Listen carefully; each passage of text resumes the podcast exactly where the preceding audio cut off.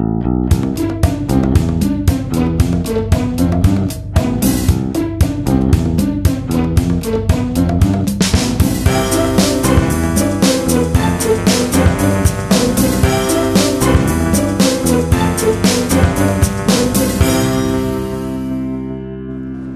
Ist der 29. Dezember 2018. Hier ist der Sendegarten, hier ist Martin Rützer. Und endlich mache ich mal die Einleitung wieder richtig. Ich bin total geflasht von dieser Sondergeschichte hier vom 35C3 in Leipzig, dass ich in den letzten zwei Ausgaben die, äh, die gute äh, Tradition, wie ich meine Einleitung mache, äh, aufgegeben habe und habe einfach irgendetwas erzählt.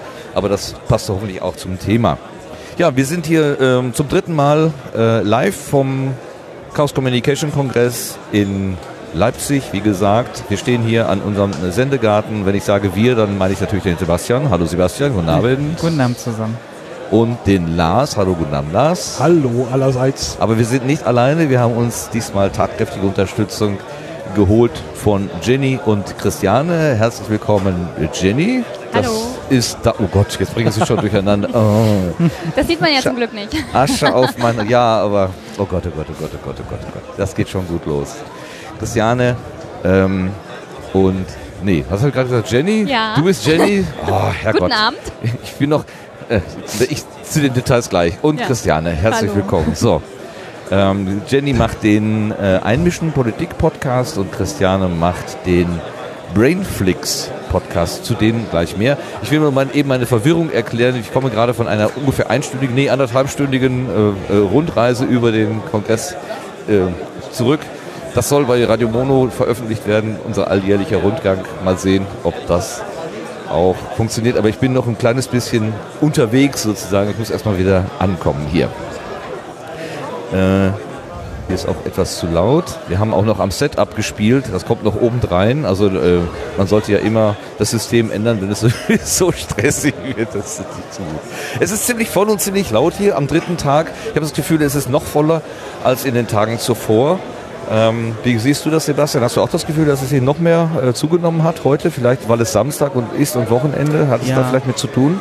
Könnte ich mir gut vorstellen. Wir haben ja auch heute Morgen beim Reingehen gesehen, dass tatsächlich noch äh, Personen Kannst du die Muschel von angereist- deinem Mikrofon so, ja. Jetzt, jetzt. äh, angereist sind und äh, quasi in, im Check-in standen. Äh, und das haben wir auch so begründet, dass es wahrscheinlich am Wochenende liegen könnte, ja.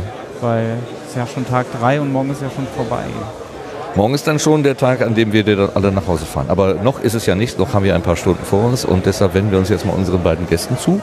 Ähm, ich fange mal an mit der Jenny Ja. aus dem Einmischen Politik Podcast. Ähm, du machst Podcast, ich habe mir ein paar Notizen gemacht, aber ganz egal was. Erzähl doch mal ein bisschen was von deinem Angebot. Was machst du für einen Podcast? Was ist das? Wir kennen uns noch gar nicht. Das ist das, also normalerweise ist vielleicht nochmal für alle Hörenden hier, ähm, normalerweise ist das ja irgendwie so immer ein, ein Klassentreffen, also man, man trifft alte Bekannte. Äh, dies diesmal für, für mich ganz anders. Ich habe mit euch beiden noch, außer hier fröhlich guten Tag und auf Wiedersehen, haben wir noch nicht miteinander geredet. Das ist jetzt also Kennenlernen mit äh, Publikum sozusagen. Also was machst du für ein Angebot? Also, ich mache einen Politik-Podcast, das hört man Gott sei Dank schon aus dem Namen raus. Ich kenne deinen Sendegarten natürlich. Unseren. Ich bin ja nur ein Teil. Hier, Euren- die da und, und noch zwei. Frauen machen eigentlich auch mit hier. Ja. Ich, ich habe mich noch nicht so getraut, eine, eine Crew zu haben sozusagen oder eine Gruppe. Ich mache einen Einzelpodcast, Einzelkämpferin sozusagen. Äh, viele Monologe, da geht es um Politik, da geht es um die AfD, da geht es um meine Heimat Brandenburg und ja, um Kommunales auch. Also mein, mein Ziel ist eigentlich, Leute dazu zu motivieren, sich vor Ort einzubringen, weil viele schimpfen ja immer über Bundespolitik und Landespolitik. Zu Recht?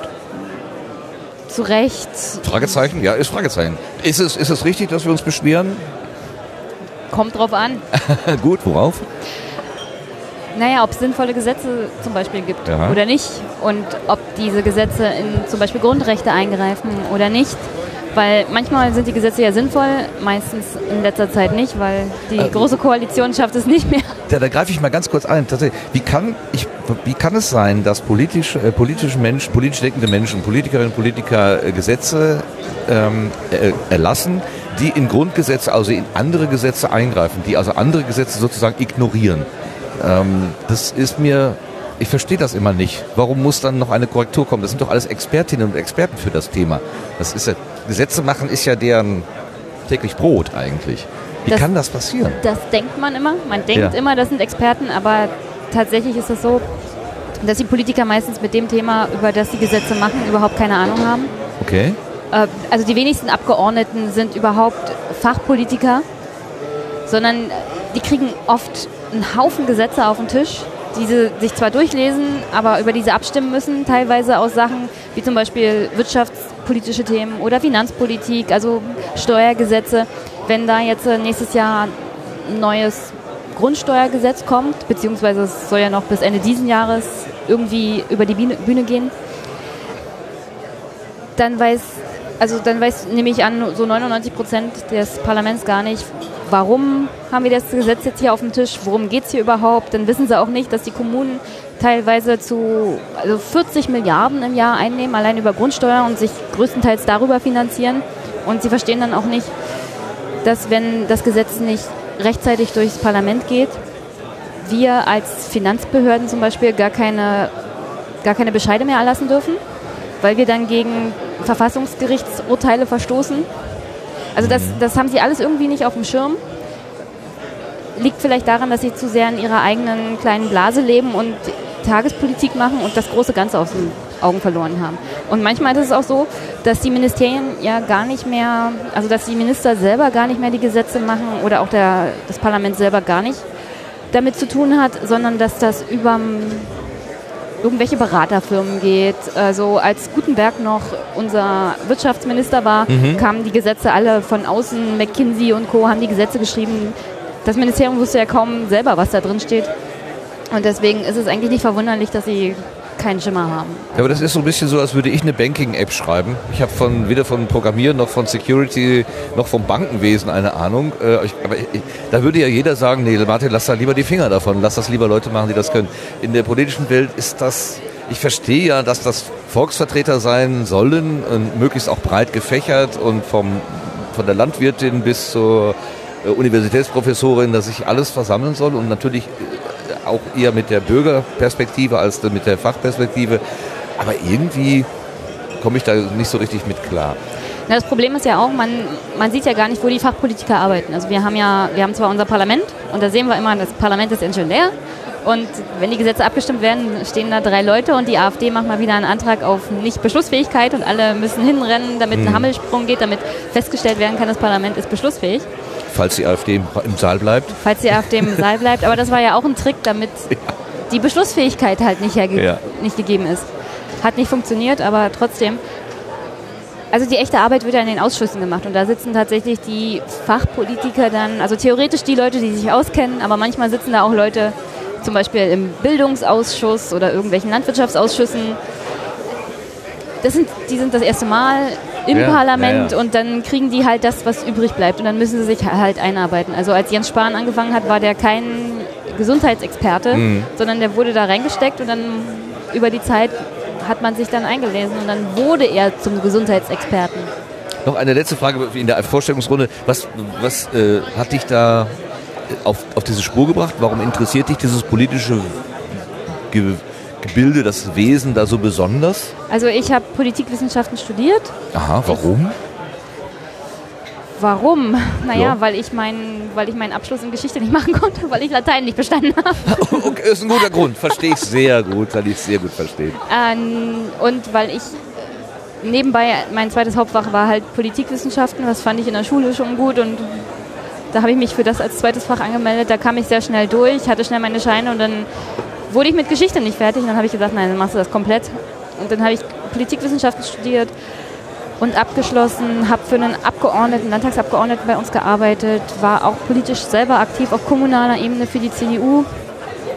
Ja, und war politisch generell so schon immer interessiert. Mhm. Bist du jetzt deswegen- auch in einer Partei oder bist du Nee, parteifrei jetzt, jetzt nicht mehr. Jetzt bin ich frei. Ja, äh, ja.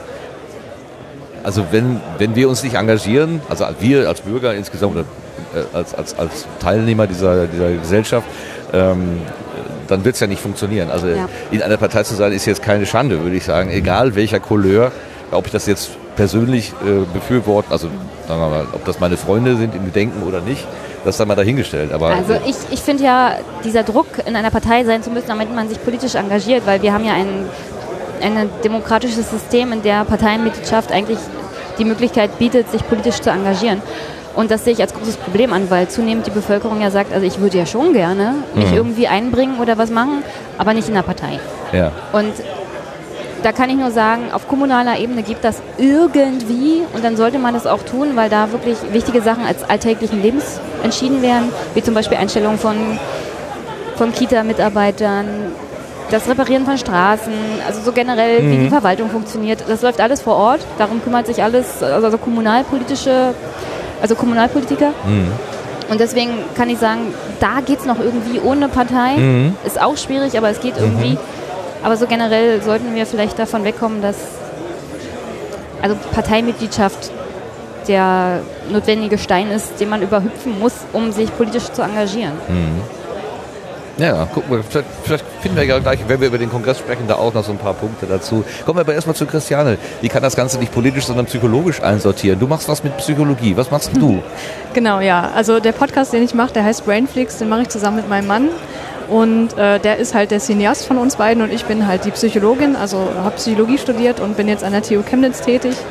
Ähm, und wir besprechen halt in jeder Folge einen Film, sehr tiefgründig, also gehen tief in die Analyse hinein und ähm, ein passendes Thema aus der Psychologie greife ich mir dann raus und erkläre das eben anhand dieses Films. Kannst du mal ein Beispiel nennen äh, für einen Film und ein psychologisches Thema, was mit dem Film direkt verbunden oder ja, Ja. doch für dich verbunden ist? Also wir haben äh, in der vorletzten Folge Melancholia besprochen von Lars von Trier. Ist ein sehr, sehr schwerer Film, weil da geht es um Depressionen und dann haben wir eben dementsprechend über die Depression gesprochen. Okay, denn Lars nickt schon, der ist bei der Politik schon genickt, aber jetzt bei Filmen noch mal mehr. Äh, du kennst den Film Melancholia. Kannst du kurz erklären, was drin vorkommt? Das ist verdammt schwer. also, äh, wenn ich mich recht erinnere, fängt er eigentlich äh, recht fröhlich an, der Film. Dass sie also mit so einer Art, äh, äh, Mikro ein bisschen ja, zu mal gucken, äh, Sehr ist so besser. ja. Ich, ich habe das Ding gerade so voll geatmet, da habe ich es weggeschoben. ähm, also fängt, äh, glaube ich, mit einer ja, beginnenden Hochzeit an, dass sie also mit so einer Stretch-Limo irgendwo über so eine Bodenwelle fahren und sich da festfahren. Und das ist erstmal alles so, so recht witzig und niedlich und flauschig und so weiter. Und äh, ja, durch diese Depressionsthematik äh, gleitet dieser Film immer, immer weiter in, ins Tragische, Traurige, Düstere ab. Äh, sehr hängen geblieben ist bei mir ein Bild, wo die Protagonistin im Prinzip wie durch ein Netz äh, festgeklebt äh, versucht voranzukommen und ja so zurückgehalten wird, gebremst wird äh, in ihrem Tun. Äh, das fand ich also ein sehr starkes Bild zum Beispiel in diesem Film. Aber Das sieht man Die- auch, dieses Netz. Ja, Oder ist das nur ja, ein übertragenes sieht das man ist, es, ist, es, ist, es ist visualisiert. Ja. Ich, ich denke, die Lähmung, die eine Depression eben äh, mitbringen kann und äh, fand das also sehr stark dargestellt. Mhm. Also äh, ähm, das ist so, sind so es, ich habe so, es ist eine ganze Weile her, dass ich ihn gesehen habe, aber es sind so, so noch bestimmte Bilder sind hängen geblieben und das finde ich also ein, ein sehr starkes Motiv, was da in diesem Film auftauchte und äh, deswegen nickte ich gerade. Weil so schwerer Stoff äh, ist das auf alle Fälle. Ja, jetzt, äh, ohne, ohne spoilern zu wollen, aber hast du äh, gesagt, der Film stellt das Thema Depression angemessen dar oder ist das dann doch eher so eine filmische Überhöhung oder äh, wie heißt das, dichterische Freiheit und mit der Realität hat das vielleicht weniger zu tun? Ähm, also als ich das in dem Podcast besprochen habe, ist mir im Grunde genommen sehr klar geworden, dass er das auf sehr, sehr angemessene Weise darstellt. Und eben, wie Lars das auch gerade schon gesagt hat, eben dem Zuschauer sehr klar macht, wie lähmend das sein kann, was es mit einem Menschen machen kann. Ähm, da gibt es eine Szene, die hat sich bei mir so eingebrannt. Da ist halt die Protagonistin des Films, Kirsten Dunst äh, spielt die Protagonistin, die versucht halt in die Badewanne zu gehen. Und das ist für die einfach eine unbewältigbare Aufgabe. Und die Schwester versucht sie da so ein bisschen zu assistieren. Und da merkt man halt wirklich, ich meine, für uns gesunde Leute ist das kein Problem, in die Badewanne zu gehen. Das ist was super Schönes, aber selbst so was super Schönes, Entspannendes kann halt eine Aufgabe sein, die einfach nicht zu bewältigen ist. Und die Schwester ist auch super äh, äh, verständnisvoll und sagt dann, naja gut, heute haben wir es nicht geschafft, dann versuchen wir es morgen nochmal. Und das hat mich halt total berührt in dem Film, weil ich dachte, ja, genauso, genauso muss man mit Menschen mit Depressionen umgehen. Also kann man tatsächlich was aus dem Film dann tatsächlich was lernen. Ich denke schon. Und ich meine, Lars von Trier hat ja selber auch mit Depressionen zu kämpfen. Also der Regisseur macht es ja nicht äh, aus dumm Diddlei, sondern Mhm. hat da auch äh, die eigenen Erfahrungen sicherlich mit reingebracht. Und ähm, wo kommt die grundsätzliche Idee her, das in einen Podcast zu kleiden? Also ich muss dazu sagen, mein Mann hat mich eigentlich so generell erstmal zum, zur Podcast-Hörerin gemacht. Ich habe es vorher gar nicht, also ich wusste, dass es das gibt, aber hatte einfach keine Berührungspunkte und er ist halt so der Film-Podcast und Gaming-Podcast-Hörer und hat mich dann so ein bisschen damit reingezogen. Und mit der Zeit habe ich halt immer mehr Podcasts gehört, mittlerweile viel mehr als er, glaube ich. und äh, habe mir dann, weil es halt auch meinen Interessen mehr entspricht, mehr die Wissenschaftspodcasts angehört und es war aber immer so ein bisschen sein Traum, auch mal selber einen Podcast zu machen. Und naja gut, Filmpodcast gibt es halt, ich will da niemand zu nahe treten, aber gibt es halt wie Sand am Meer. Und ich finde, wenn man einen interessanten Podcast machen möchte, dann muss man auch irgendwie eine gewisse Expertise mitbringen, um den Leuten halt auch irgendwas Neues zu erzählen. Naja, und da dachte ich, naja, was, was würdest du denn davon halten, wenn wir im, im Grunde unsere beiden Expertisen zusammenbringen, dass man sagt, okay, wir machen nicht nur einen reinen Filmpodcast, wo wir Filme empfehlen oder so, sondern halt die Wissenschafts Wissenschaftskommunikation gleich damit verbinden. Und das fand er offensichtlich ganz gut und so haben wir einfach angefangen.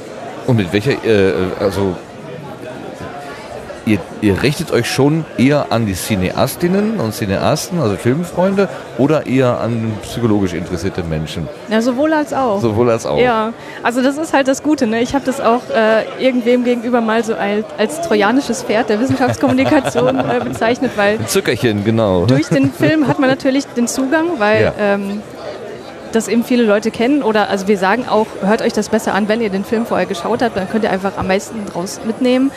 Ähm, aber das, was ich dann halt eben aus der Wissenschaft erzähle, das mache ich so, dass es halt auch allgemein verständlich ist. Oder zumindest versuche ich das, ähm, um eben die breite Masse anzusprechen. Ja. Aber gleichzeitig, und das ist ja immer so die Krux der Wissenschaftskommunikation, das trotzdem alles korrekt wiederzugeben. Ja, ja. Ähm, genau. Mir fällt gerade äh, der Film Rain Man ein, der den, der, der Autismus äh, thematisiert. Und ich hörte letztens in einem Podcast, äh, der sich mit Autismus beschäftigte, dass äh, in der so in der Alltagserfahrung so unter äh, Menschen ähm, Autismus immer mit dieser Rain Man äh, Geschichte oder auch mit dem Erleben dort in Verbindung gebracht wird, aber das sei eigentlich gar nicht der Autismus, sondern es wäre was anderes. Das heißt also, da hatte ich so das Gefühl, der Film hat die Menschen auf eine sag mal, falsche Fährte äh, gelockt.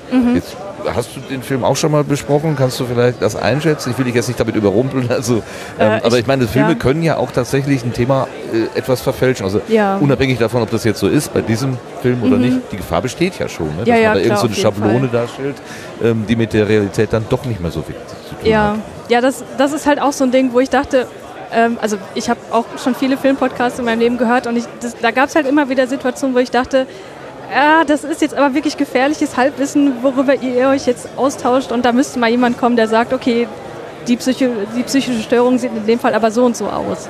Und ähm, ich kann das bei Rain Man nicht so gut einschätzen, weil ich habe mich noch nicht eingehend mit Autismus, Autismus beschäftigt, aber ähm, das ist halt auch ein Störungsbild, was, was sehr vielgestaltig ist. Es ist ja auch eine Spektrumstörung, das heißt, es gibt sehr viele individuelle Ausprägungen ähm, dieser Störung. Und Asperger-Autismus ist ja eine, eine Störung der, des Autismus-Spektrums. Und ich glaube, das ist, also ich bin mir da nicht sicher, aber ich glaube, das ist ja das, was in Rainman auch dargestellt wird, aber äh, da müsste ich mich nochmal näher mit beschäftigen. Ja.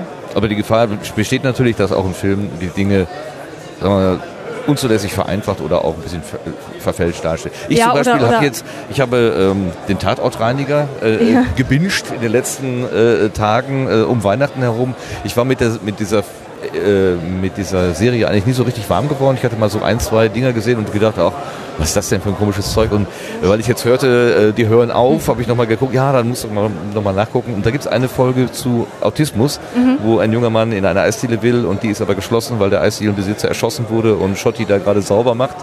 Ähm, und äh, diese Geschlossenheit des Weltbildes, die der junge Mann da hatte, ich bin, es ist Sonntagnachmittag 17 Uhr, ich esse hier immer Sonntagnachmittag 17 Uhr mein Eis überhaupt keine Alternative zu kennen und zu haben.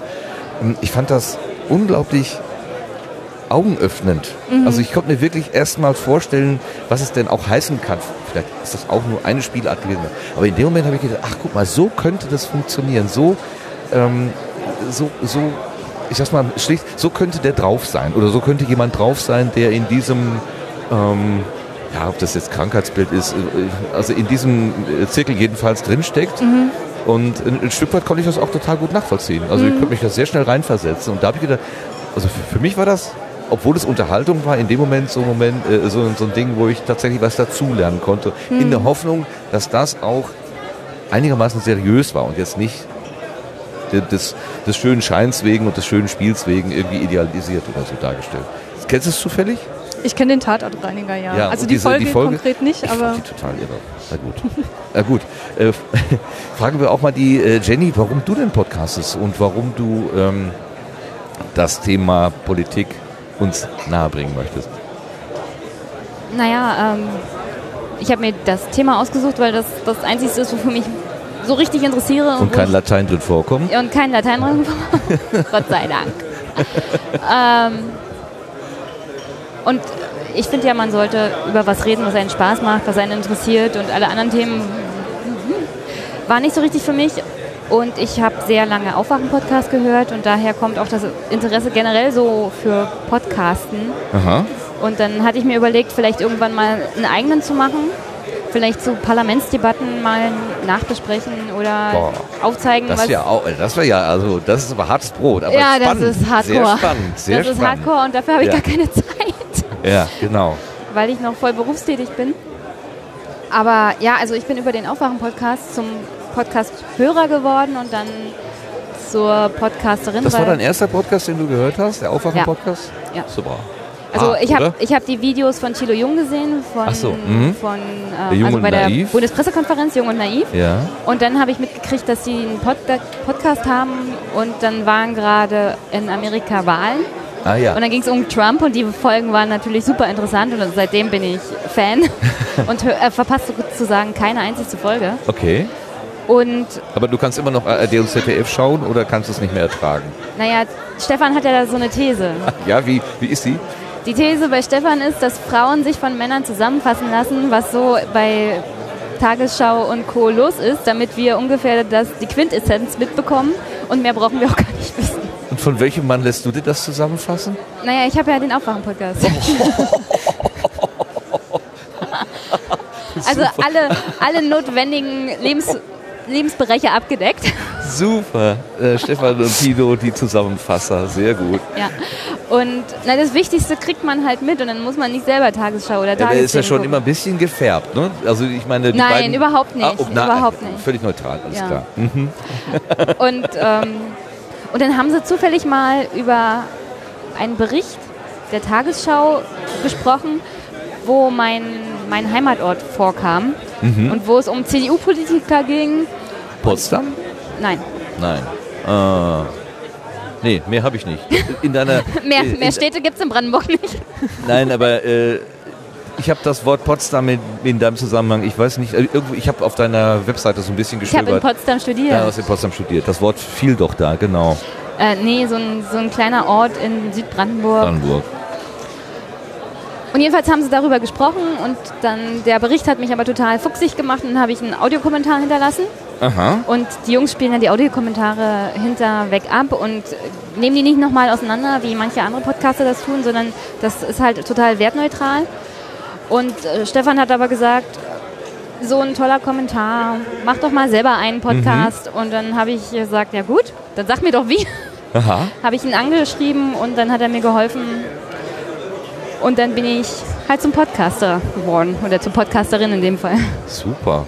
Donnerwetter. Stefan Schulz macht Menschen zu Podcastern. Ja, er betreibt, äh, er und Tilo auch sehr viel, haben mir geholfen und sie betreiben Podcast-Landschaftspflege. Aha. Also er, ich, ich weiß mindestens von einem weiteren Fan von Aufwachen, der über Aufwachen zum Podcaster geworden ist. Mhm. Kannst du den nennen oder ist es geheim? Das ist Paul Gebler, der betreibt den Res Publica Podcast. Aha.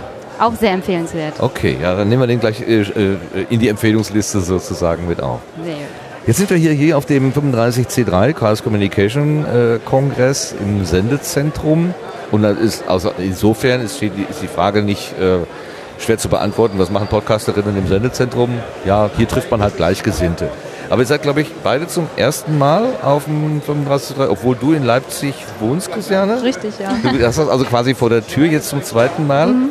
Ähm, wie war das denn letztes Jahr? Hast du letztes Jahr irgendwie in der Stadt Leipzig oder so mitbekommen, dass hier 15.000 Nerdinen und Nerds anrücken? Nee. Hast du das irgendwie wahrgenommen? Nein. Nee, also ich, zwischen den Weihnachtsfeiertagen war ich halt auch nicht am Hauptbahnhof unterwegs, habe da niemanden gesehen und gut bei uns in Gohlis, da verirrt sich glaube ich kein Nerd hin. Okay. Und dass die Hotelpreise explodiert sind, hast du dann an, an der Stelle auch nicht gemerkt? Äh, das habe ich mitbekommen. Ähm, ich bin ja leidenschaftlich methodisch inkorrekt Hörerin und da haben die beiden ja auch ein bisschen von ihrer äh, Hotelmisere erzählt, äh, wo ja kurzfristig irgendwas storniert wurde und wo sie dann gucken mussten, wo, wo sie noch unterkommen und äh, dadurch habe ich es dann mitbekommen, dass Ja. äh, es da einige Probleme gab, ja. Aber du bist jetzt Heimschläferin, du brauchst also hier Ja, kein Hotel heute. genau. Okay. Und, und und warum hast du dann gesagt, okay, äh, ich gehe dann da jetzt mal hin, ich mache diese Lotterie um die äh, Tickets mit, was ja auch mal ein bisschen schwierig ist, hier so äh, überhaupt eine Eintrittskarte zu bekommen. Ja, richtig, deswegen habe ich mir das auch gar nicht gegeben. Äh, Okay, du bist aber drin. Irgend, irgendwas hast du gemacht, hast du noch einen Tunnel gegraben oder wie?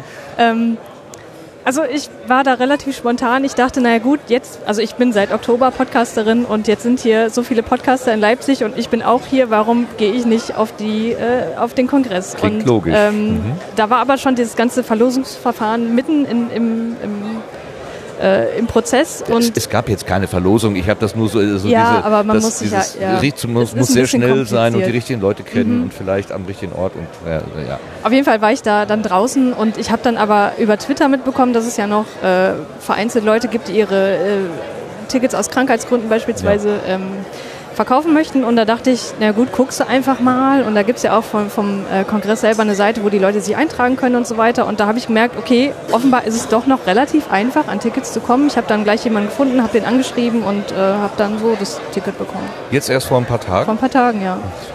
Also mir fiel das auch auf, äh, dass vor wenigen Tagen, also wenige Tage vor Beginn hier der Veranstaltung noch relativ viel so über Twitter, das ist meine Hauptinfoquelle, gen- äh, gerufen wurde. Ich habe noch eins, wo ich mich dann schon mal gefragt habe, wie, wie kann das eigentlich sein, dass sowas Rares dann so lange so ge, gebunkert wird? Aber äh, ich habe das mit Lars besprochen und er hat das in einen äh, zahlenmäßigen Zusammenhang gesetzt, der sehr vernünftig ist bei 17.000 Teilnehmern. Wenn dann nur 3% krank werden oder Angehörige krank werden oder so, das ist äh, dann klar, dann kommt eine nennenswerte Zahl an Tickets einfach wieder in den Markt. Also das ist jetzt keine, man muss gar keinen bösen Wille oder äh, irgendwie Geschäftemacherei oder so unterstellen. Also das, das Wobei, wobei es das natürlich auch gibt. Das äh, Ja. kann man nicht verneinen. Aber äh, ich will nicht allen, die jetzt irgendwie noch ein Ticket auf letzte Minute verkauft haben, äh, da irgendwie einen reintun und sagen, ja, äh, war gebunkert für Zweck X oder so. Mhm.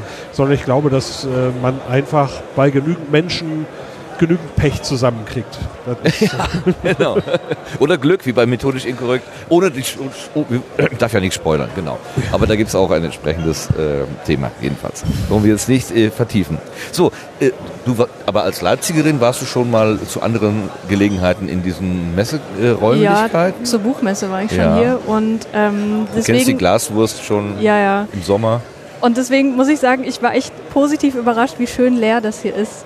Also es sind zwar 16.000 oder 17.000 Leute, aber die verteilen sich so gut. Auf der Buchmesse schiebst du dich halt durch und Aha. es ist wirklich absolut überfordernd, weil es einfach viel zu viele Leute in viel zu engen Gängen sind und hier verteilen sich die Leute und sind in irgendwelchen Sessions und hören sich Vorträge an oder sind in den Assemblies und man kann einfach super locker entspannt hier das Messegelände erkunden. Das finde ich super. Das war dein erster Eindruck? Auch hier ist aber leer? Ja, ja.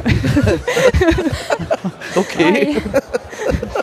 Das finde ich jetzt bist du bemerkenswert. Sebastian, du lachst so schön. Was, was Ja. hältst du von der Be Be Beobachtung? Weil, ja, ja, weil wir so immer den Eindruck haben, es ist doch schon recht voll und voller als letztes Jahr und wie lange geht das noch gut? Aber wenn du sagst, da ist noch sehr viel Luft nach oben, Ja, definitiv. eskaliert, dann Jetzt sollten wir auch mal zur Buchmesse fahren, um, um, um Ja. so einen vernünftigen Gegeneindruck ja. zu bekommen.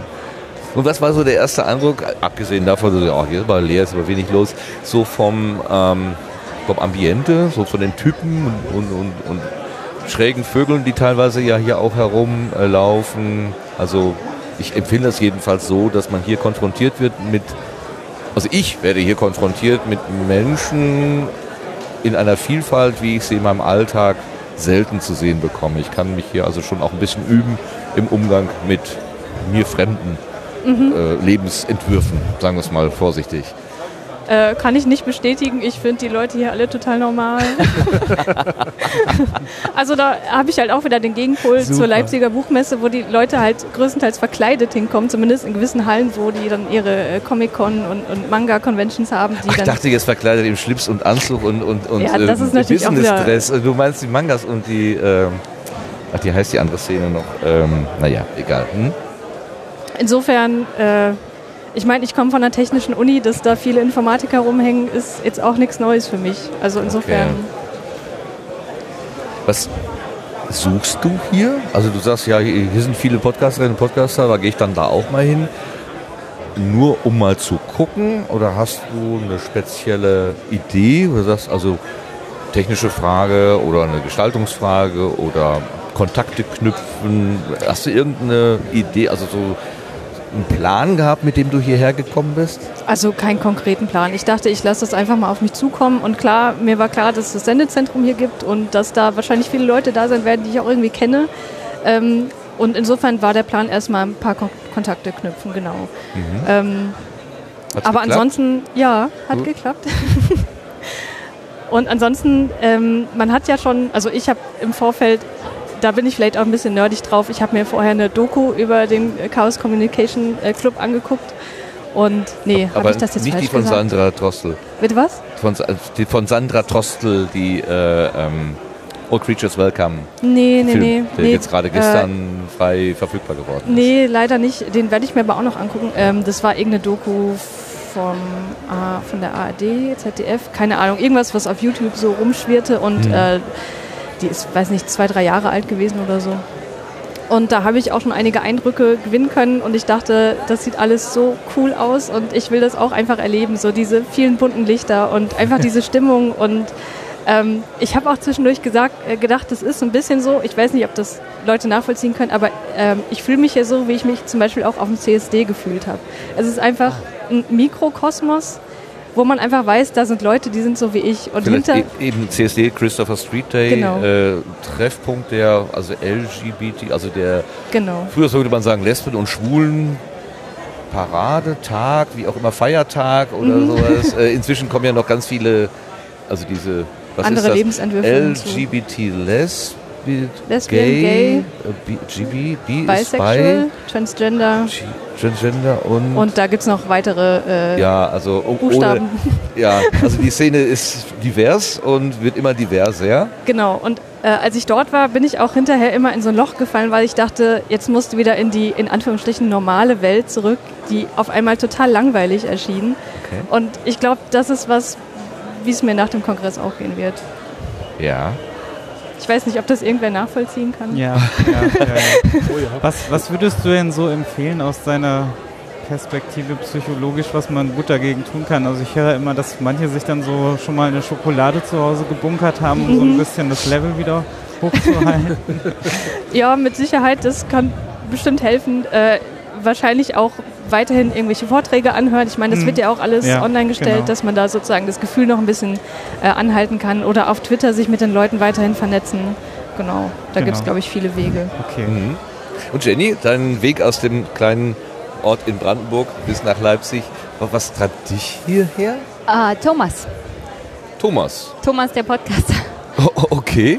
Ähm, ich habe mit Thomas schon öfters mal einen Podcast gemacht. Er ist ja Lehrer in Bayern und der macht das soziologische Kaffeekränzchen. Wie schön. Ja. Habe ich noch nie von gehört. Also Äh. das ist wieder ein Zeichen dafür, dass diese Szene unglaublich groß ist. Und und wir haben so, sowas von keine Ahnung von allen Winkeln und Ecken. Das ist irre. Nee, er hat gesagt, äh, guck dir das mal an, das ist ganz interessant. Und ähm, ich wusste aber, dass das Sendezentrum hier ist, dass Podcaster hier sind. Das hat mich als allererstes interessiert. Und dann habe ich mir den Fahrplan angeguckt, was hier für Vorträge sind, was man hier alles sich angucken kann, was man hier erleben kann. Und dann dachte ich mir, probierst du mal was Neues aus und guckst dir das an und kommst hierher. Und dann habe ich mich gleich auch noch an den Sendetisch gesetzt und habe einen Podcast gemacht. Welchen? Also eine Folge. Ach so, von, von, Von äh, Einmischen. von, von Einmischen. Direkt hier vom, von vor Ort. Zum Thema was? Also welches Thema? Äh, Ich habe mich mit den Podcasterinnen.org hingesetzt, Ah. den, also mit Daniela. Sprachen Und. Nela Heise? Ja. Mhm. Und dann sind noch zwei andere Podcasterinnen dazu gekommen. Eine andere Daniela und äh, jetzt habe ich den Namen vergessen. ist egal. Und Sabine, äh, die ist einfach nur Hörerin und hat Hat nur, nur Hörerin. Das, Ja, dieses nur also lassen wir weg. das nur Hörerin. lassen wir weg. Ja. Aber ich hatte auf Twitter aufgerufen, wer will, kann kommen und Fragen stellen und Erfahrungen teilen. Und der Tisch war voll. Mhm. Und das fand ich sehr gut. Es waren nur Frauen, die über Pod übers Podcasten und Frauen am Mikro gesprochen haben. Das war mal was anderes. Und wenn du sagst, du bist auch, hast dir das Programm angeschaut und hast geguckt, was so für Vorträge ge äh, geboten werden, wo hast du schon irgendwas wahrgenommen davon? Also die, der Hintergrund meiner Frage ist, ich gucke mir auch immer wieder das Programm an und denke, oh, das könnte interessant sein, das könnte interessant sein und jenes. Und am Ende stelle ich dann fest, ich bin irgendwo nirgendwo gewesen, äh, bin äh, eigentlich immer nur Sendezentrum oder sonst wie irgendwie unterwegs und habe mit einer Million Menschen gesprochen gefühlt. Die, Mund, die, die Zunge ist total fusselig geworden, aber einen, einen Vortrag so richtig verfolgt, inhaltlich habe ich gar nicht. Muss Ein, ich nachholen. ein, ein, ein, Einen. ein. Welcher hat es geschafft bei dir? Äh, Political Advertising in Amerika, in den USA. Also es war so ein englischer Vortrag. Es ging Ja. um die Wahlen jetzt in diesem Jahr in Amerika, um politische Werbung, unter anderem auf den Social Media Plattformen. Ja, und Wie da, die das so machen dann. wie die das so machen Ja. und was, was für Hürden den Forschern da auferlegt wurden, vor allem von Facebook, da ein bisschen für Transparenz zu sorgen, wer dahinter steckt und dass es meistens nicht möglich ist zu gucken, wer dahinter steckt. Fiel der Name Cambridge Analytica dabei auf? Ja, Aha. aber nicht als aktives Cambridge Analytica, sondern dass die Demokraten jetzt ihren, einen liberalen Think Tank machen wollen, der Cambridge Analytica nachempfunden ist. Und dann hat der Vortragende gesagt, ob das so eine gute Idee ist, das so zu machen, weiß er jetzt auch nicht. Ähm, ja, also die Antwort der Demokraten und Liberalen auf das Ganze ist, das genauso zu machen. Schlecht. Dieses, dieser, dieser Cambridge Analytica-Ansatz, ich, ich ich frage dich mal einfach so als Fachfrau für, polit, für politische äh, Aktivitäten sozusagen. Die haben ja, also um es mit einfachen Worten zu sagen, behauptet, äh, wenn wir die Leute nur gut genug kennen, dann wissen wir ganz genau die drei, vier Punkte, wo wir sie pieksen müssen, damit sie genau das tun, was wir von ihnen wollen. Also, und äh, als ich das so gehört habe in dieser vereinfachten Form, habe ich gedacht, ich möchte bitte nicht so manipulierbar sein. Ich mag diese, diese Erkenntnis nicht äh, akzeptieren, dass ich tatsächlich ne, auf, wie, so ein, wie so ein Pavlovscher Hund irgendwie auf so drei, vier Reize reagiere und dann mein Kreuz an der richtigen Stelle mache. Ähm, würdest du, hast du das, oder ist das so? Kannst du das bestätigen? Kannst du mich Kannst du mir sagen, ja Martin, äh, du möchtest, äh, möchtest es anders haben, aber es ist tatsächlich so? Äh, Find dich damit ab? Oder wie, wie siehst du das? Also, als jemand, der sich mit Wahlen beschäftigt hat, kann ich nur sagen, es ist so. Oh, Ich würde, weh. gerne, ich würde gerne verstehen, wie das funktioniert, aber Soziologen und Psychologen wissen das wahrscheinlich besser Das als wir ich. gleich. Ja. Fragen wir gleich ja. Aber es ist schon, also es, was Cambridge Analytica gemacht hat, ist natürlich höchst illegal Hm. und äh, verstößt gegen alle Moralvorstellungen, die man so haben kann. Aber so als politische Interessierte und als jemand, der denkt, Parteien müssen auch Wahlen gewinnen, war das einfach nur genial, was die gemacht haben. Hm. Also was anderes hat Obama ja in seinem Wahlkampf auch nicht gemacht. Die haben Ja. Daten gesammelt und darauf abgestimmt haben sie Haustürwahlkampf gemacht. Und dann hatten sie ein Tablet, auf dem stand, das und das und das musst du ansprechen, dann wählt er uns auch. Und das und das solltest du tun, damit er auch zur Wahl geht. Es ging ja bei dem Trump-Wahlkampf hauptsächlich auch darum, die Leute dazu zu motivieren, wählen zu gehen. Mhm. Und das war ja bei dieser Wahl der, Tr- der Trick. Und bei Obama haben sie, ah, also sie haben genau das Gleiche angewendet. Nur jetzt kommt es halt hoch und jetzt ist es übel und böse, weil der falsche Kandidat gewonnen hat. Aber im Großen und Ganzen ist es das gleiche Prinzip. Und Menschen sind unglaublich leicht zu manipulieren. Oh shit. Und ich bin ein Mensch und ich kann mich davon nicht freimachen. Äh, kannst du das mir erklären, Christiane, warum das so ist? Warum ich so manipulierbar bin? Also da muss ich jetzt auch wieder sagen, ich bin keine Sozialpsychologin, aber die Sozialpsychologie gehabt, hat sich äh, schon jahrzehntelang mit der Frage auseinandergesetzt, äh, wie können Menschen manipuliert werden. Und da gibt es auch zig Literatur dazu und so weiter. Aber das Ding ist ja, so wie ich das mitbekommen habe, mit Cambridge Analytica haben die ja gezielt die Leute angesprochen, die sich unsicher waren. Also es ist halt ziemlich einfach, eine Person, die sich unsicher ist, in eine Richtung zu drängen, aber eine Meinung komplett zu ändern oder zu sagen, okay, ich habe vorher, was weiß ich, grün gewählt und jetzt werde ich so manipuliert, dass ich auf einmal die AfD wähle. Das ist was, äh, was man nicht einfach mal so machen kann. Also das ist halt bei vielen Dingen in der Psychologie so, wo man sagen muss, es kommt halt drauf an. Ähm, Meinungen können sehr, sehr feststehen und die können durch Informationen, die hinzugegeben werden, auch noch viel weiter gefestigt werden. Das ist ja das, ähm, wo, ja, wo ich mich auch äh, sehr stark mit beschäftige, mit der Frage, wie kann man Menschen ähm, klar machen, dass die Wissenschaft was Gutes ist und nicht etwas, was die Leute aus manipulativen Gründen irgendwie heranziehen, um Leute in eine gewisse Richtung zu drängen. Also es gibt ja viele Leute, die sich als wissenschaftskritisch bezeichnen, die aber in Wirklichkeit wissenschaftsablehnend sind. Mhm. Und das sind Leute, wenn man da mit rationalen Argumenten kommt, dann versteifen die sich nur noch mehr auf, auf, ihren, auf ihre Position.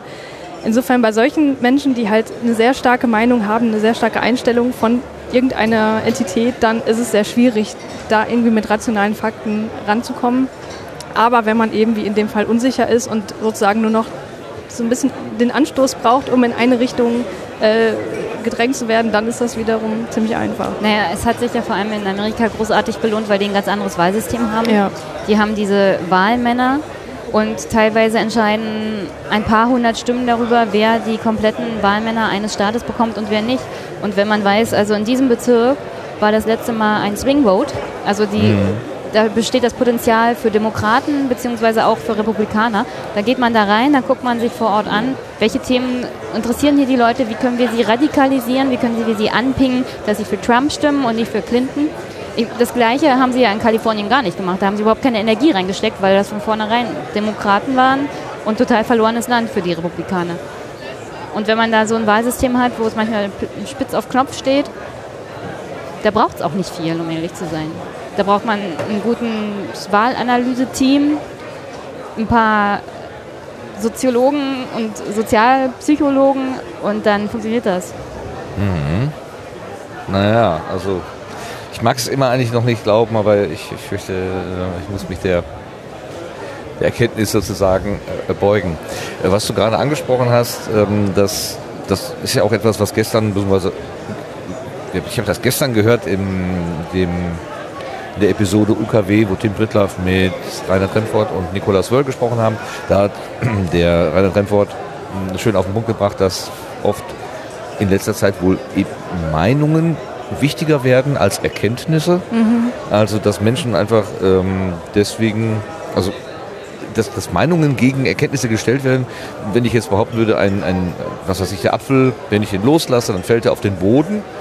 Ähm, dass Menschen auch sagen, nö, das stimmt gar nicht. Äh, der bleibt ja in der Luft hängen oder der fällt sogar nach oben oder fliegt nach oben. Ähm, das ist ein sehr extremes Beispiel, wo wir aus unserer Alltagserfahrung sagen würden, naja, stimmt ja halt nicht, ist ja, ist ja absurd, sowas mhm. zu glauben. Aber da, wo es nicht mehr so eindeutig und nachvollziehbar wird, wo es in, durchaus auch mm, in, in schwierige Theorien geht, da findet das ja wohl schon vermehrt statt. Ja, äh, nicht, nicht mal nur da. Ne? Ich meine, man muss nur an die, an die Anhänger der flachen Erde denken, ne? wo man auch sagt, das ist mit unserer Alltagserfahrung nicht zu vereinbaren. Wie kann man darauf kommen? Ja. Also, wie, wie, ist das tatsächlich eine, ein zunehmender Effekt? Oder sind wir nur aufmerksamer? Diskutieren wir das jetzt mehr, weil wir in den Echokammern oder in, in unseren sozialen Medien uns gegenseitig, also diejenigen, die diese äh, Flacherdler oder Menschen mit, wie sagte Reinhard so schön, Menschen mit besonderer Weltanschauung, ähm, wenn man die sozusagen, dass man, dass die eher jetzt diskutiert werden, die Abweichler plötzlich lauter werden und die Diskussion darüber lauter wird? Oder ist das tatsächlich etwas, was mehr wird? Kannst also du das einschätzen? Ich habe da keine Zahlen, aber ich denke, dass es das schon immer irgendwie gab und dass die Leute halt jetzt durch die Vernetzung des Internets, durch die sozialen Netzwerke einfach besser die Möglichkeit haben, sich, sich zu treffen, sich zusammenzurotten und da ihre äh, absurden Theorien weiterzuspinnen. Wenn ich so an meine Kindheit denke, äh, da gab es auch schon Bücher von Erich von Däniken. Ne? Der war mhm. ja schon irgendwie immer der Star der Verschwörungstheoretiker-Szene und ähm, ja, aber damals gab es halt diese Netzwerke noch nicht oder zumindest nicht so, dass man es als Außenstehender mitbekommen hat.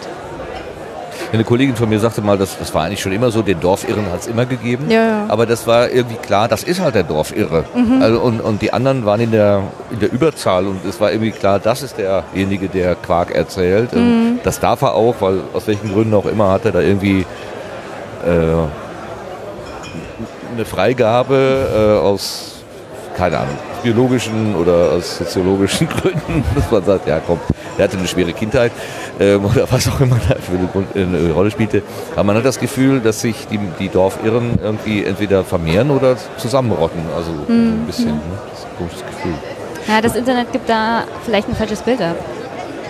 Weil man die Möglichkeit hat, sich tatsächlich in einer Community ja. zu vernetzen und dann auch sein, seine Meinung und Weltanschauung nach außen zu tragen. Mhm. Und alle sind dann auf einmal geschockt, das sind ja so viele.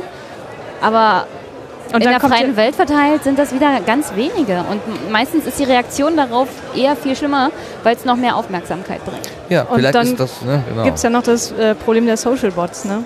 Ja. Äh, das halt auf Twitter habe ich jetzt kürzlich wieder gelesen, dass es da einen Haufen Social Bots gibt, die Homöopathie pushen, mhm. wo man denkt, oh Gott, es gibt ja doch irgendwie ganz schön viele Leute, die da anhängen und die sagen, das ist irgendwie genauso gut wie die Schulmedizin in Anführungsstrichen, wo dann aber rauskommt, das sind einfach Bots. Also ja. das ist noch nicht mal reale Menschen. Ja. ja. Ich sehe gerade Lars ganz heftig nicken. Kennst du dich mit Bots besser aus? Naja, aus? Ich kenne mich, nicht, kenn mich nicht wirklich aus mit Bots, aber äh, was mit der Wahrnehmung oder was ich mir vorstellen kann, äh, mit der Wahrnehmung von Leuten, die irgendwie unentschieden oder unschlüssig sind, äh, ist natürlich, dass die eben nicht nur Menschen mit Überzeugungen sehen, sondern eben an der Stelle auch Bots, die irgendwelchen Kram wiederholen und an der Stelle ähm, äh, eine, eine Masse von Gläubigen oder von, von Überzeugten sehen, die es nicht wirklich gibt, weil sie sehen eben die, die es wirklich gibt und die Bots. Mhm. Wenn du diese Automatismen rausnimmst, dann bleibt unten so ein harter Kern übrig. Ja. Aber es sieht nach viel mehr aus. So, und äh, ich könnte mir eben vorstellen, dass man damit, ja, aber das sind so viele, vielleicht ist ja doch was dran, mhm. ähm, ob so ein Faktor da, äh, da noch eben mit reinspielt. Und deswegen sehe ich diese Bot-Geschichte so, so kritisch, weil sie spiegelt etwas vor, was nicht wirklich da ist. Mhm. Mhm. Eine Masse, ne? Also, also, wo man dann sagt, ja, wenn ich, wenn die das alle sagen, dann wird ja vielleicht was dran sein, genau wie du es gerade dargestellt hast. Ja.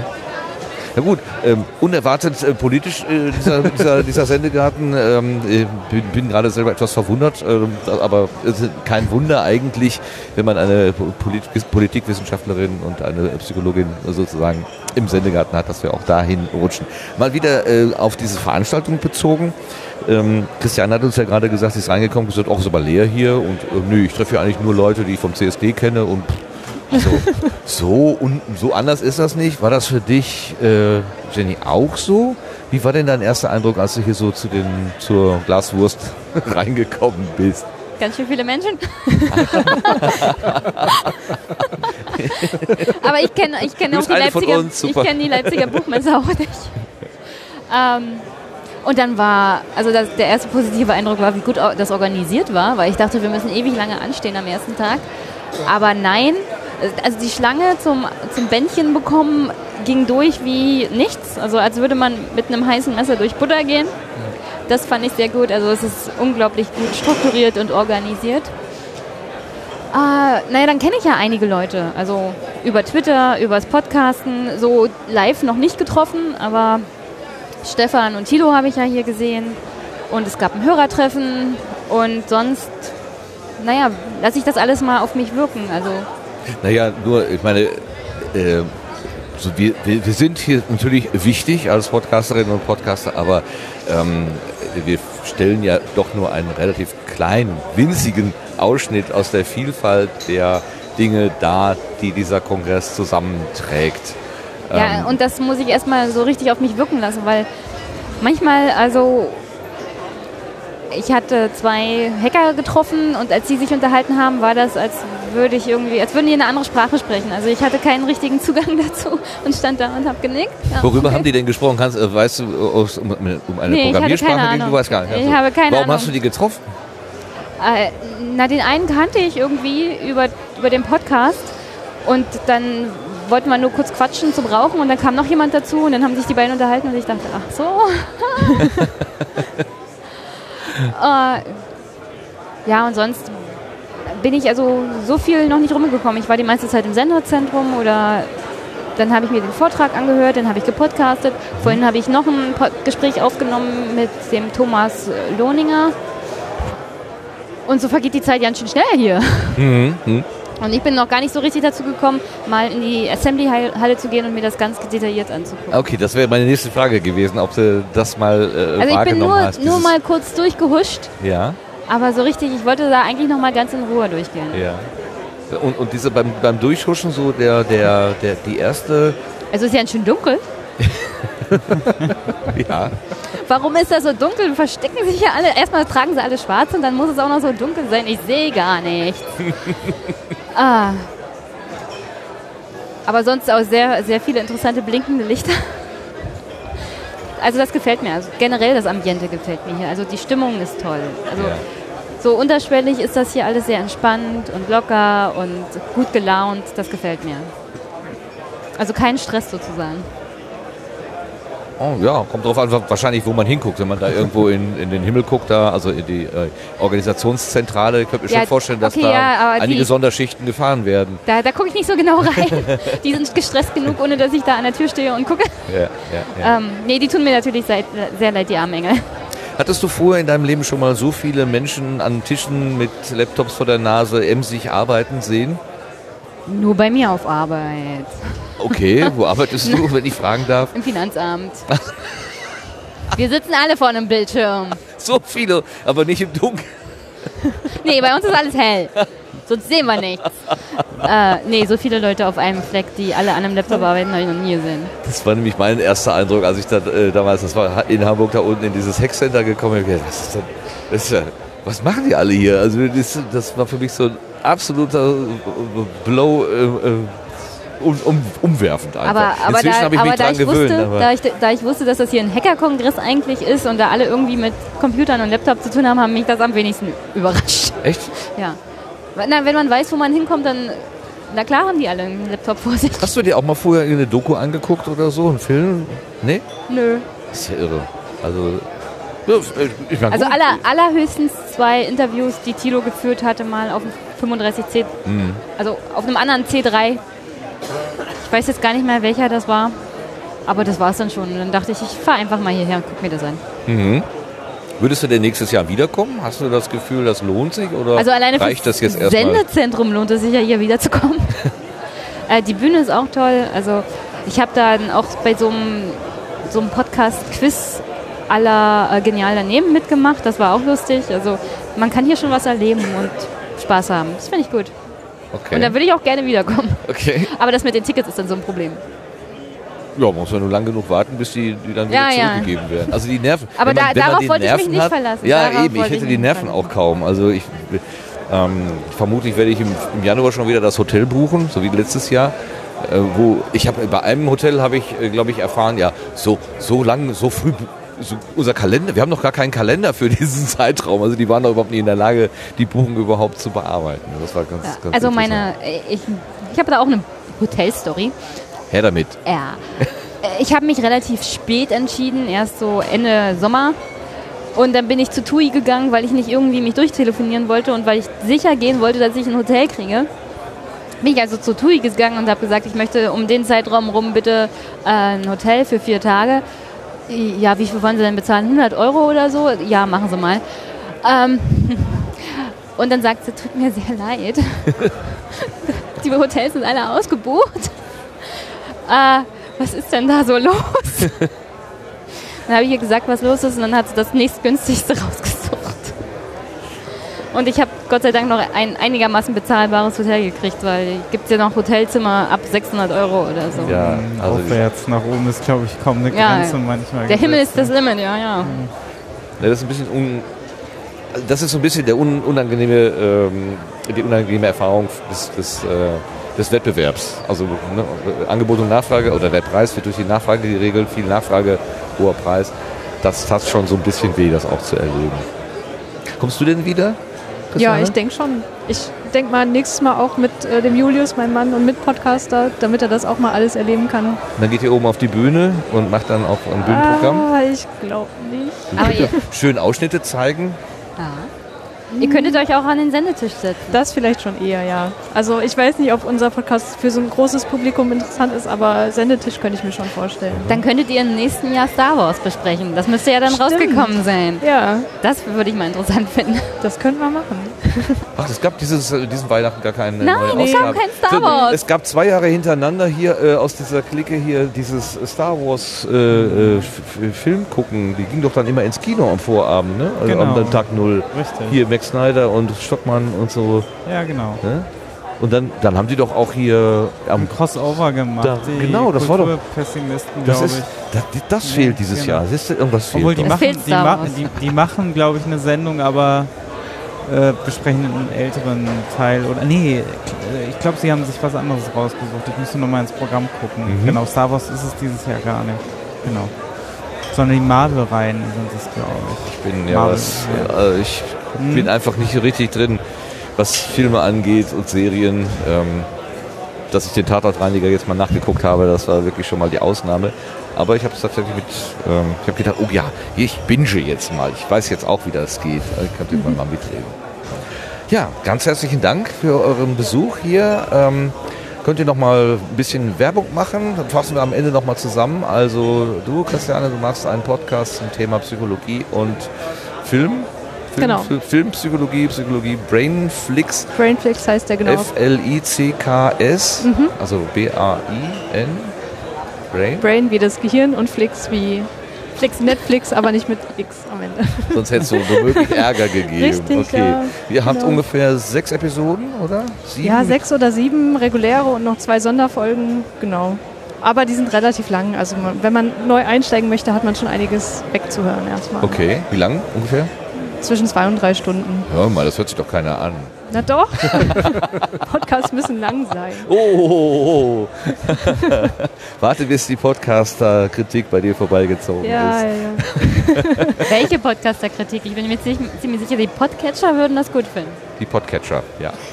Ja, das kommt drauf an. Das kommt drauf an. Habt ihr das wahrgenommen, dass es, äh, äh, also dass ähm, äh, Stefan und Moritz, also Stefan Schulz und Moritz Klenk, eine sich vorgenommen haben, die Podcast-Landschaftskritik zu Podcast, betreiben. Land, genau. Habt ihr mitbekommen? Natürlich. Okay. Ich bin ja auch Wachenhörer und dann höre ich auch andere Sachen von Stefan, wie zum Beispiel das Talk-Radio. Und so habe ich auch mitbekommen, dass er diesen. Er hat ja im Aufwachen-Podcast auch immer darüber gesprochen, dass es so wenig ähm, Kritik innerhalb der Podcast-Landschaft in Deutschland gibt. Also ähm, ich habe auch festgestellt, es ist schwierig für manche Podcaster, sich die Kritik anzuhören. Also ich, ich selber stelle mir das auch schwierig vor, wenn Stefan jetzt meinen auseinandernehmen würde. Aber dann muss man immer bedenken, dass sie meinen es ja nicht persönlich, sondern sie wollen ja auch, dass es mehr bessere Podcasts gibt. Also sie wollen ja generell die Landschaft verbessern. Und man muss ja nicht mit jeder Kritik äh, mitgehen und sagen, naja gut, ihr findet das nicht gut, ich mache das aber so weiter, weil ich mich wohlfühle. Und deswegen sehe ich das nicht so schlimm. Okay, man nimmt das als eine Meinung, aber es ist nicht die eine Meinung. Genau. Okay. Ja, damit kann man ja sicherlich ganz gut umgehen. Ja. Okay, ich bin durch. Habt ihr noch Fragen? Politischer Art zum Kongress, zur Technik? Aktuell ich nicht. Aktuell du nicht. Alle müde. Der dritte Tag ist, also ich bin heute Morgen ein bisschen schwer aus dem Bett gekommen, das muss ich tatsächlich sagen. ne? Mir tut so- auch schon alles weh. Hm? Mir tut schon alles weh. Tut ja auch schon alles weh, ja. Und wir stehen ja hier auch die ganze Zeit, das müssen wir dazu sagen, also für unsere äh, Hörerinnen und Hörer. Das ist hier äh, im Stehen, aber das ist gut für die Lunge. Das wird man sich wahrscheinlich hören an unseren klaren Stimmen, die man hinter dem ganzen Hintergrundgeräusch wahrscheinlich Das kaum ist- auseinander. Der Unterschied ist so prägnant, das strahlt raus. Also Okay, wir haben Christiane erwähnt mit Brainflix und dann sagen wir auch, äh, Jenny hat den Podcast Einmischen, Ausrufezeichen, ist Ja. richtig?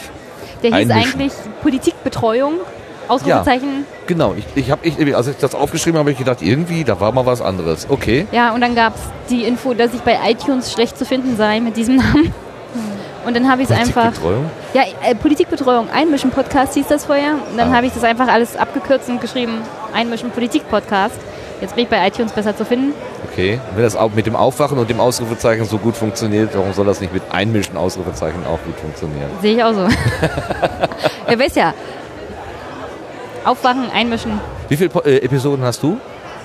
44 sind es bis jetzt. Schon richtig länglich, ne? Ja, ich habe ja im Januar letztes Jahr angefangen Mhm. und jede Woche durchgezogen. Außer im Mai, wo ich erstmal nicht podcasten konnte, weil ich mein, meine Nebentätigkeit beim Arbeitgeber anmelden musste. Und dann während der Sommerpause, als ich in Urlaub gefahren bin. Und ja, hin und wieder mal an einem Feiertag, weil an Feiertagen podcaste ich nicht. Ist doch vernünftig. Wurde gerade das Wort Nebentätigkeit, äh, erwähnt, bezieht sich das auf das Podcast? Ja. Das Podcast, also das ist für dich nicht ein reines Hobby, sondern da steckt auch ein bisschen Also- anderes noch dahinter.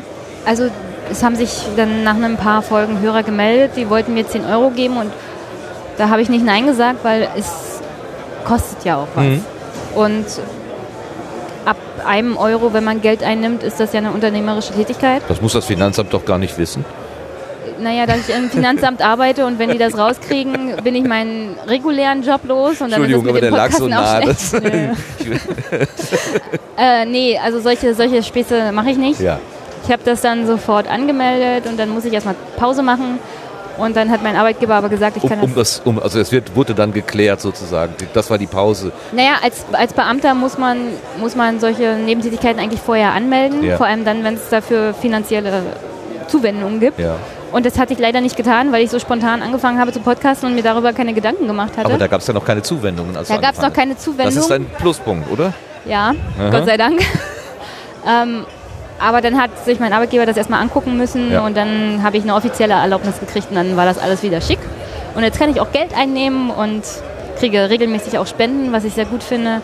Und ich habe auch so einen kleinen Amazon-Wunschzettel, wo ich das ein oder andere Buch raufpacke, das ich gerne mal besprechen Mhm. möchte. Und ja, finde ich, finde ich sehr gut. Bist du denn dann, äh, ich weiß gar nicht, Gewerbetreibende oder kannst du das innerhalb einer Nee, Pauschale? Gott sei Dank nicht. Es gibt ja, es gibt ja Grenzen. ja, es gibt genau. ja Grenzen. Ja, wo ich gerade die Fachfrau hier habe.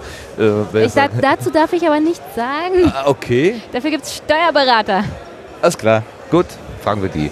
Und äh, Christiane, machst du das als Hobbyprojekt oder ist Ja, ja. Äh, eher was anderes noch dahinter? Reines Hobbyprojekt. Reines. Hobbyprojekt. Genau. Du hast also mit dem Finanzamt, mit der, mit der Anmelderei und so weiter Nichts zu tun. nichts zu tun. Gut.